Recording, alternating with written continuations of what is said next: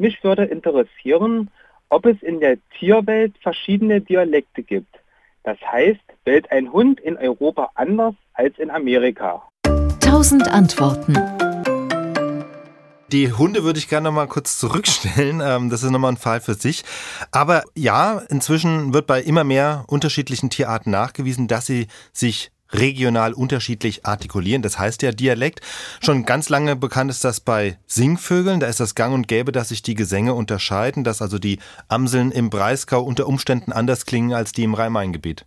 Ja, und was heißt da anders? Also anders kann heißen, dass die Melodien anders sind beim Gesang oder was auch häufig ist, dass die Melodien zwar ähnlich sind, aber dass die Tonart eine andere ist, also dass die in der einen Gegend höher singen, in der anderen tiefer singen oder dass das Tempo ein anderes ist, dass die Amseln in Frankfurt die gleiche Melodie schneller singen als in Freiburg oder dass sie in Frankfurt lauter singen. Auch das gibt es, weil es insgesamt in Frankfurt in einem Verdichtungsraum lauter ist. Das hat man auch tatsächlich nachgewiesen. Vögel passen sich dem Stadtlärm an. Sie singen lauter, um überhaupt durchzudringen. Sie singen manchmal auch höher, und was man auch in Langzeitstudien festgestellt hat, die Gesangsweisen ändern sich oder können sich auch mit Generationen ändern. Also zum Beispiel haben Wissenschaftler in der Nähe vom Yosemite Nationalpark in Kalifornien seit den 70er Jahren Aufnahmen von bestimmten Sperlingsarten gemacht und die haben sich im Laufe der Jahrzehnte einfach der Gesang verändert.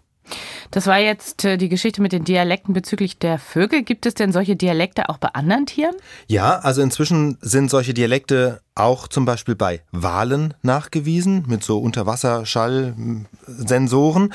Bei Affen, da sind es vor allem die Gibbonaffen in Südostasien, die unterscheiden sich auch die Gesänge der Gibbons in Vietnam von denen in Kambodscha und sogar bei Kühen, das jedenfalls behaupten englische Forscher, die die Mu-Unterschiede zwischen verschiedenen Herden nachgewiesen haben wollen. Sie sagen, sie sind von Bauern darauf aufmerksam gemacht worden, haben das dann sozusagen phonetisch analysiert und tatsächlich die Kühe haben sich unterschieden. Also auch das könnte man dann als Dialekt bezeichnen. Da muss ich ja mal in Zukunft genauer hinhören, wenn ich auf Reisen bin. Und wie ist das mit den Hunden? Wir hatten es ja vorhin schon kurz in der Frage des Hörers mit den Hunden. Bellen die in Amerika zum Beispiel auch anders als bei uns? Ja, also da hat man auch schon festgestellt, dass äh, Hunde in gewisser Weise sich der Stimme des Herrchens anpassen können. Also dass sie beim Bellen im Tempo und im Rhythmus da ihrem Halter sich etwas annähern. Ist zwar jetzt noch kein Dialekt, aber wenn man unterstellt, dass die Hundehalter im Saarland tendenziell einen bestimmten Dialekt sprechen und ebenso die Hundehalter im Allgäu und sich die Hunde daran anpassen, dann würden die Hunde natürlich auch quasi ein bisschen Dialekt bellen. Die Frage, die sich daraus entwickelt in meinem Kopf, ist natürlich die, wenn jetzt denn Wale und Affen und Vögel unterschiedliche Dialekte sprechen, verstehen sie sich dann trotzdem noch?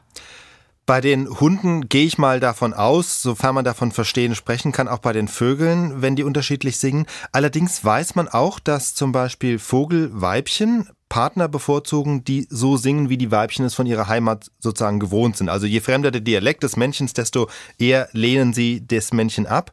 Und es gibt auch Fälle, wo der Dialekt dann zur endgültigen Trennung sozusagen geführt hat. Das hat mir mal der Ornithologe Klaus König, äh, hat mir mal ein klassisches Beispiel genannt. Nachtigall und Sprosser. Die Nachtigall kommt mehr in Westeuropa vor. Der Sprosser ist sozusagen der Bruder, der im Osten mehr lebt. Das war mal eine Art. Und dann wurden die Populationen durch die Eiszeit getrennt, isoliert und entwickelten in der Isolation jeweils unterschiedliche Gesänge. Als dann das Eis weg war und sie wieder zusammenkamen, da haben sie dann schon so unterschiedlich gesungen, dass sie sich nicht mehr gepaart haben und damit waren es dann zwei verschiedene Arten. SWR Wissen. Tausend Antworten.